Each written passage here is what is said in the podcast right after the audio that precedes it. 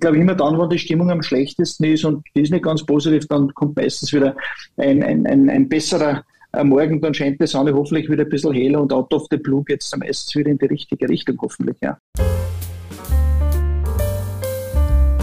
Die Geldmeisterin. Der Finanzpodcast mit Julia Kistner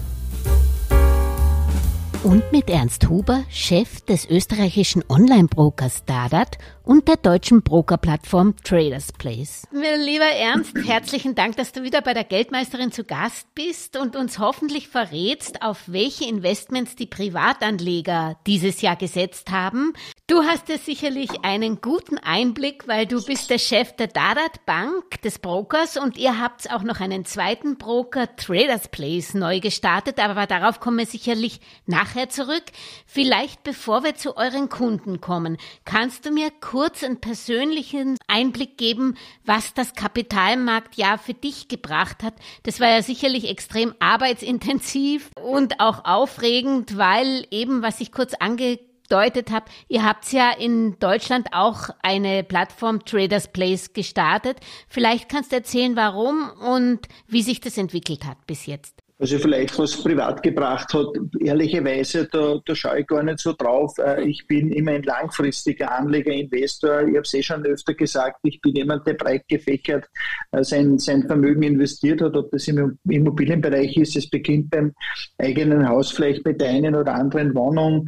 Äh, dann gehören halt ein paar gehören Aktien natürlich mit dazu, Sachwerte. Ich glaube, das ist um und auf und was bei mir auch immer schon der Fall war und durch das gleicht sich das immer wieder aus. Ich bin auch seit jeher ein, ein Fan auch vom physischen Gold und habe deswegen auch seit ja, fast Jahrzehnten auch einen gewissen Anteil im Gold investiert, das liegt und hat sich ganz gut entwickelt. Also ob jetzt einmal das Aktien ein gutes ist, ob es jetzt einmal seitwärts geht oder auch einmal ein bisschen nach unten, das spielt nicht, nicht wirklich eine Rolle. An der Long Run funktioniert das und, und, und bin ich zufrieden. Also ich glaube, es war ein ganz ganz ordentliches Jahr. Es war ein, ein, ein, ganz, gut, ein ganz gutes Jahr, äh, was, was, was auch die Rendite äh, äh, betrifft. Natürlich muss man sagen, die Inflation war nach wie vor hoch in Österreich, leider Gottes zu hoch, auch im Vergleich mit anderen EU-Staaten, alles andere als berauschend. Ich glaube, da haben wir nicht vorbildlich gehandelt in Österreich, aber es ist, wie es ist und da muss man ganz einfach schauen, dass man äh, bestmöglich durchkommt. Aber in Summe für mich privat, aber noch viel mehr auch, äh, auch für die Dadat Bank war es ein hervorragendes Jahr.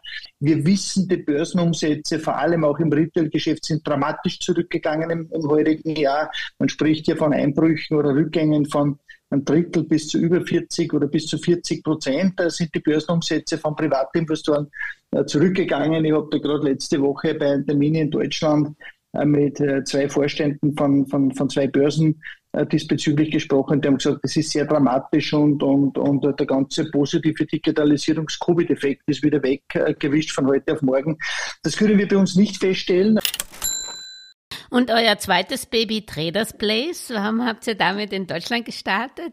Naja, das zweite Baby Traders Place, wo ich ja CEO bin, wo ich auch der Gründer bin, äh, das war für mich deswegen so eine spannende Geschichte. Den deutschen Markt kenne ich ja ebenfalls in- und auswendig. Ich war ja hier einige Jahre auch Vorstand oder auch CEO einer der größten Direktbanken in Deutschland, auch mit einem starken Fokus auf das Wertpapiergeschäft, auf das Brokerage-Geschäft. Und wie wir alle wissen, hat es ja eine ganze Menge an Veränderungen gegeben die letzten vier, fünf Jahre. Diese sogenannten äh, Neobroker sind hier stark gekommen in Deutschland. Und ich habe mir dann gedacht, wenn diese jungen Wilden das können, dann müssen es doch wir alten Füchse die nach wie vor modern digital unterwegs sind, die nach wie vor stark in der Entwicklung sind, aber auch das ganze Bankgeschäft oder Brokerage-Geschäft von A bis Z gut kennen. Da müssen wir das auch zusammenbringen und das war für mich Anreiz genug, um zu sagen, jetzt versuchen wir es noch einmal. Wir haben ja schon einige erfolgreiche also Gründungen und, und, und, und Direktbankenbroker auf die Straße gebracht.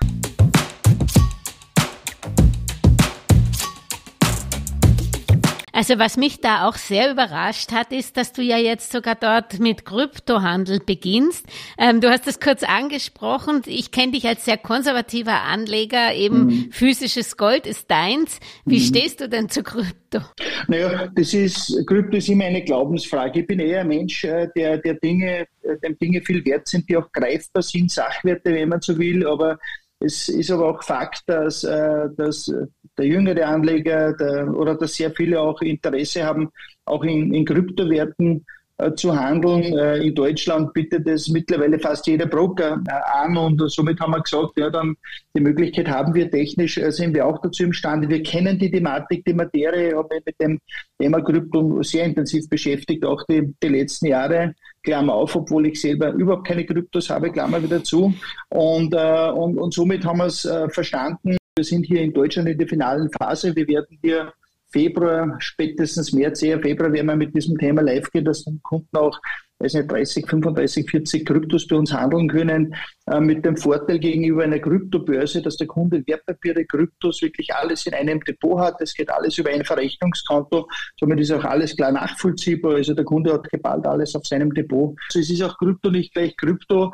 Es gibt Kryptowährungen wie ein Bitcoin, die werden gehypt bis zum Abwinken, gibt es aber kein Geschäftsmodell dahinter. Das ist für mich, äh, das könnte man überhaupt nicht kaufen. Das ist das Ungreifbarste überhaupt. Aber es gibt auch Krypto Währungen, Technologien, äh, wo interessante Geschäftsmodelle dahinter sind, wo das Ganze einfach schon deutlich weiter gedacht ist, äh, kann schon interessante äh, Dinge, Währungen oder Firmen, wenn man so will, geben, wo vielleicht Investment Sinn macht. Das ist dann sehr stark mit einem, irgendeinem Fintech oder mit einem Startup auch vergleichbar. Aber ich glaube, man muss da wirklich jede, jedes einzelne Geschäftsmodell, jede Währung einfach im Detail anschauen, sagen, macht das Sinn, ist das für mich das Richtige? Ähm, nichtsdestotrotz muss man sagen, es ist natürlich ein sehr, sehr hohes Risiko mit dabei, in diese Dinge einzusteigen. Ich sage mal bis hin zum, zum Totalverlust des Kapitals, aber das ist in, in anderen Gattungsarten natürlich genauso ist möglich. Genauso, aber das ja. ist halt, das mhm. ist ja doch ein bisschen, ein bisschen äh, was sehr viel spekulativeres. Ja. Das muss jeder für sich selbst bewerten.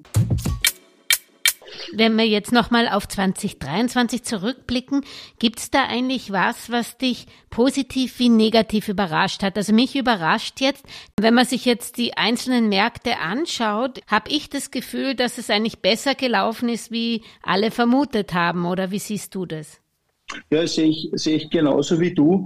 Äh, Warum es rückläufig ist, es fehlt wahrscheinlich ein bisschen die Volatilität an den Börsen. Es ist doch sehr viel Unsicherheit da. Wir haben eine Krise nach der anderen, die es zu bewältigen gibt. Es hängt sehr viel Unsicherheit in der Luft. Ich glaube, das tragt einen gewissen Teil dazu bei. Und auf der anderen Seite natürlich auch die Zinsen sind kräftig gestiegen. Äh, die Kundinnen und Kunden erhalten deutlich höhere Zinsen im, im Spar. Bereich, selbst im Tagesgeldbereich. Es gibt wieder gute Alternativen, vielleicht auch äh, mit der einen oder anderen Anleihe, die man erwerben kann, wo die, wo die Rendite der Zinsen ganz ordentliche ist. Und, und, und, und das, all, all das mag einen, einen Teil dazu beitragen und natürlich zu guter Letzt auch, oder äh, gut kann man gar nicht sagen, aber äh, ich glaube, dass es ein bisschen eng teilweise auch in der Geldbörse geworden ist bei dem einen oder anderen und das hat vielleicht auch dazu geführt, dass man vielleicht auch ein Depot wieder geschlossen hat. Ich weiß auch von, von auch bei uns natürlich, wobei es dann überschaubar ist, aber gerade letztes Mal du in Frankfurt gemacht und der eine oder andere, äh, sogar ETF-Anbieter hat gemeint, dass sehr viele Kunden wirklich teilweise auch Sparpläne aufgelöst haben. Nicht, weil sie glauben, äh, die Entwicklung ist eine schlechte, sondern weil sie einfach das, das, äh, das Kleingeld okay. benötigen oder das Ersparte benötigen, um das tägliche Leben sich auch leisten zu können. Es sind, sind ein paar Parameter, die hier zusammenspielen, aber ich glaube, immer dann, wenn die Stimmung am schlechtesten ist und die ist nicht ganz positiv, dann kommt meistens wieder ein, ein, ein, ein besserer morgen dann scheint die Sonne hoffentlich wieder ein bisschen heller und out of the blue geht es meistens wieder in die richtige Richtung, hoffentlich, ja. Und wie war es eigentlich mit der KI im Sommer? Hat es nicht das Sommerloch ein bisschen abgedeckt und war da auch nicht mehr Handel zu spüren, als plötzlich dieser KI-Hype aufgetreten ist? Nein, nicht wirklich, weil äh, dieser KI-Hype, ja, der, der ist da. Ich glaube, da gibt es einige wenige Firmen, die ganz äh, extrem profitieren dabei, äh, weil sie halt da federführend mit, mit dabei sind. Äh, was das ganze Thema KI am Ende des Tages dann bringt, muss man muss wer einmal schauen. ChatGPT ist ja immer so das Paradebeispiel. Ich habe da mal eine Zahl gehört, irgendwo zwischen 15 und 20 Milliarden sind da mittlerweile äh, reingelaufen.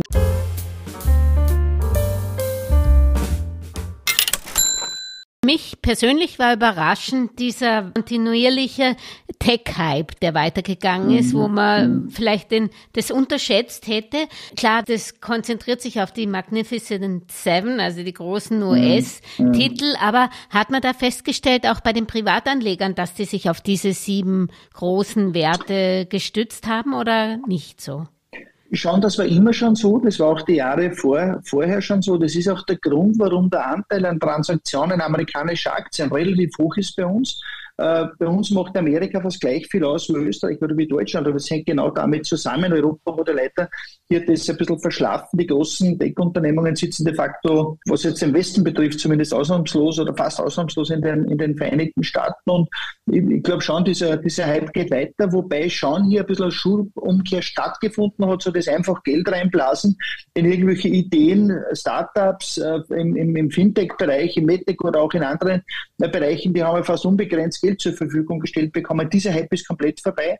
Ich glaube, die Unternehmungen müssen heute beweisen, dass sie Geschäftsmodelle Sinn machen äh, und, und, und funktionieren. Und es ist deutlich schwieriger geworden, in diesem Bereich unter anderem auch durch die gestiegenen Zinsen hier Kapital einzusammeln. Also ich glaube, da hat sich sehr viel getan und, und, und ich glaube, die, die, das Peak des Hypes ist vorbei. Da bin ich überzeugt davon. Ja.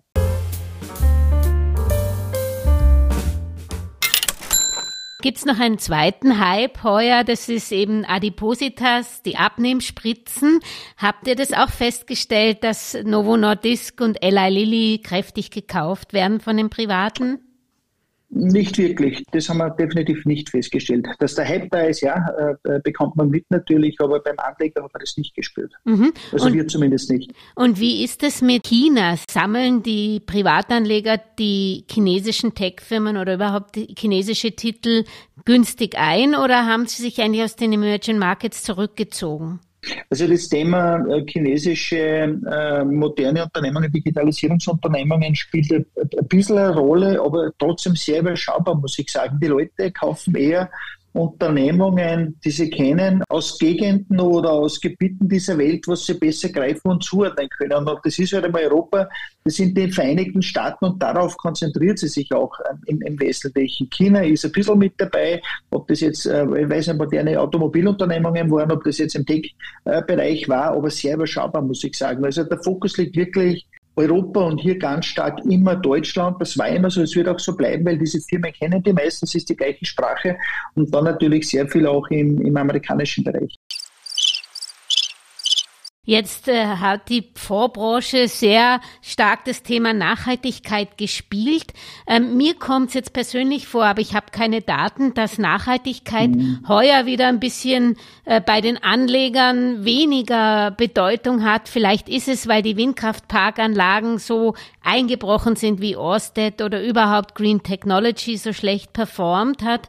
Seht ihr das auch, dass auch wieder fossile Brennstoffunternehmen, also so wie Shell oder BP, vermehrt gekauft wird, also mehr eigentlich auf den Ertrag wie auf die Nachhaltigkeit geschaut wird? Ich glaube, das Thema Ertrag wird immer eine Rolle spielen. Ja. Ich glaube, Ziel muss auch sein, dass die nachhaltigen Unternehmungen äh, zumindest die gleiche Rendite und äh, das gleiche an, an, an Wachstum, an, an Gewinn erwirtschaften, was, glaube ich, ja über sehr lange Zeit passiert ist. Ich glaube, es war letztes Jahr mal Jahr, was nicht so war, aber langfristig wird das hoffentlich so funktionieren. Fakt ist, äh, dass wichtig ist, dass, dass man hier was tun muss in dieser Richtung und ich glaube, das ist auch mittlerweile äh, jedermann bewusst und, und, und bekannt und ich glaube, das wird hoffentlich schon in die richtige Richtung auch gehen.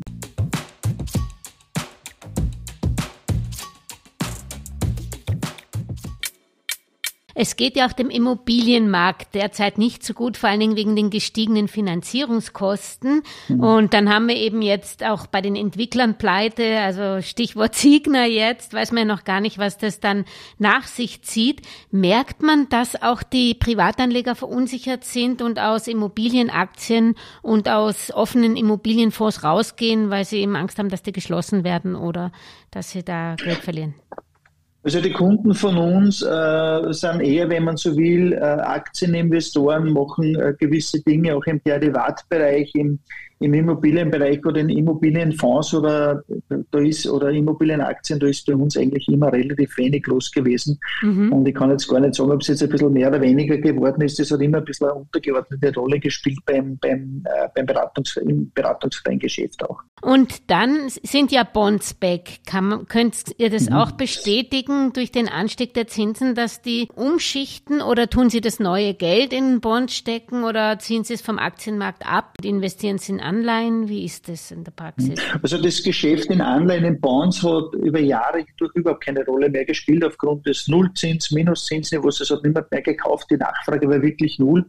Und das merkt man seit über einem Jahr jetzt, dass die Nachfrage stetig ansteigt. Die Kunden beschäftigen sich ganz intensiv mit dem Thema. Ist oft ganz spannend, welche Anleihen sogar gekauft werden. Also das ist eine immense Nachfrage da. Natürlich muss man sagen, für uns als Broker ein Anleihekunde der investiert einmal und lässt diese Anleihe liegen. Also die, von den Transaktionen wird das niemals das Niveau erreichen können wie, wie der Aktienhandel oder wie der Derivatehandel. Aber man merkt, ähm, am Gesamtkundenvolumen, Portfoliovolumen nimmt der Anteil stetig zu. Du hast auch das nächste, die nächste Klasse gleich angesprochen, Derivate. Merkt man da einen Zulauf, gerade wenn es so orientierungslos mhm. ist, dass man da eben die verschiedenen Spielformen der Derivate, also Zertifikate vor allen Dingen nutzt? Ja, die, das Thema Derivate oder Zertifikate war immer schon ein Thema bei uns. Ob jetzt die Zinsen hoch oder niedrig sind, das ist immer ein Thema gewesen.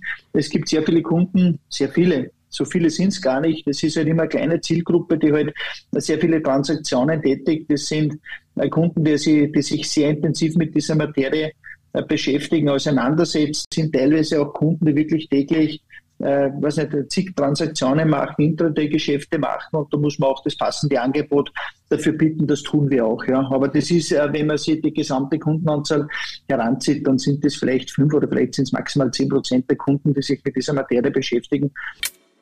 Und wie schaut's aus mit dem Cash-Polstern in den Verrechnungskonten? Stellt man mhm. das fest, weil ich weiß nicht, ob sie es verzinst, aber dass die Leute das wieder dort liegen lassen mehr wie früher? Ich glaube, das ist ziemlich, ziemlich unverändert. Es ist sogar ein bisschen weniger geworden, glaube ich, auf den, auf den Verrechnungskonten. Auch deswegen, weil Kunden, äh, bevor sie mehr Geld am Verrechnungskonto haben, legen sie das auf ein Sparkonto, wo ein bisschen stärkerer Zins drauf ist. Wir bieten unseren Kunden auch ein Sparkonto ist man täglich fällig jetzt mit 2,5 äh, Verzinsen. Und Kunden, die einen größeren Betrag drauf haben, geben das einfach bei uns auf das Sparkonto, um hier Zinsen äh, zu kassieren. Das Verrechnungskonto, das war immer so, es wird auch immer so bleiben. Äh, da werden keine Zinsen bezahlt. Der Kunde investiert, geht wieder raus, aber es sind sehr viele Kunden, die am, am Sparkonto, am täglich Fälligen bei uns einfach zwischenparken. Aber mhm. es ist nicht mehr geworden am Verrechnungskonto, es ist eher ein bisschen weniger geworden, weil die Kunden umschichten auf Sparkonto, aber auch genauso in festverzinsliche Wertpapiere zum Beispiel.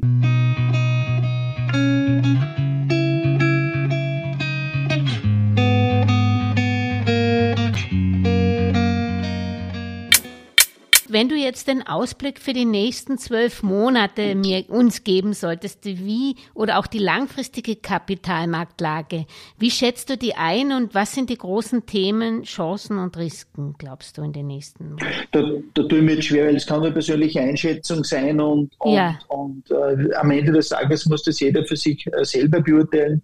Wir wissen, Veranlagungen in Wertpapieren bergen immer Risiken, ist immer mit, mit, mit, äh, mit Risiken behaftet, das Ganze. Ich glaube, die Zeiten werden volatil bleiben oder werden unsicher bleiben. Wir haben eine ganze Menge an Krisenherden auf dieser Welt. Ich glaube, so viele, wie wir wahrscheinlich schon sehr lange nicht mehr gesehen und, und, und, und gehabt haben. Ich glaube, solange die Unsicherheit da bleibt, solange auch die Zinsen hoch bleiben, ist es Potenzial am Aktienmarkt jetzt nicht so, dass man, dass man ziemlich bullisch oder sehr bullisch sein sollte. Ich sage immer, mittel- bis langfristig macht es natürlich immer Sinn, das habe ich auch immer gesagt, aber natürlich äh, sind wir gerade in einer sehr unsicheren Zeit unterwegs und ich glaube, dementsprechend soll man auch mit der Veranlagung vorgehen. Ja. Mhm. Man hat immer Chancen natürlich, wie du gesagt hast, Chancen auf Risiken, immer Chancen auf, auf, auf, auf Zugewinne, wenn man zur richtigen Zeit die richtigen Werte hat. Auch ganz wichtig, ich sage immer, breit diversifiziert zu veranlagen. Ich sage immer nicht auf alles auf eine Gattung zu setzen. Auch da macht es Sinn, einen Teil in Aktien, einen Teil in Cash zu haben, vielleicht auch ein bisschen was in Gold, auch in Anleihen, also breit diversifiziert äh, zu veranlagen, um hier wirklich allen Eventualitäten Rechnung zu tragen. Und am Ende des Tages ist es klar, wenn ich in Wertpapier investiere, dann muss ich ja damit rechnen, dass es einmal nach unten geht und dass auch einmal Jahre gibt, wo das, wo das äh, Portfolio noch äh, weniger wert wird, aber mittel- bis langfristig, wenn man es ordentlich macht, äh, dann sollte das Ganze schon funktionieren. Ja? Und mhm. gegebenenfalls auch einen Berater aufsuchen natürlich. Mhm. Diversifizieren hört man immer und überall. Jetzt ist gerade eben der großartige Investor Charlie Munger mit 99 Jahren friedlich eingeschlafen. Mhm. Äh, Buffett und Munger haben in der Berkshire Hathaway äh, zum Beispiel ein Schwergewicht mit 40 Prozent Apple.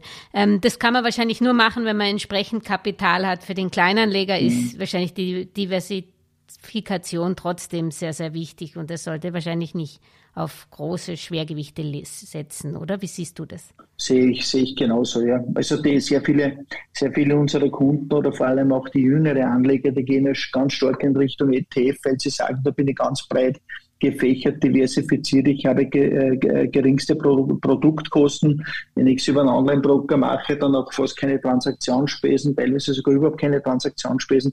Also die Frage ist immer, wie intensiv beschäftigt man sich mit der Materie, wie, wie gut kenne ich die jeweiligen Firmen und dementsprechend kann man und sollte man dann auch agieren. Aber das, das, das je nach Risikoappetit, je nach, nach, nach, nach Wissen äh, des Kunden oder des Anlegers, je nachdem, wie intensiv er sich auch beschäftigt mit den jeweiligen Unternehmungen. Aber das muss jeder für sich äh, selber bewerten und auch beurteilen, äh, was, was für ihn Sinn macht. Ja. Ernst, dann sage ich herzlichen Dank und wünsche euch weiterhin viel Erfolg mit euren beiden Brokern. Vielen Dank, alles Gute. Vielen Dank auch, Julia. Danke sehr. Alles Gesagte ist nur die persönliche Meinung von Julia Kistner und daher keine Anlageempfehlung und keine Rechts- und Steuerberatung. Für Verluste, die aufgrund von getroffenen Aussagen entstehen, übernimmt die Autorin Julia Kistner keine Haftung.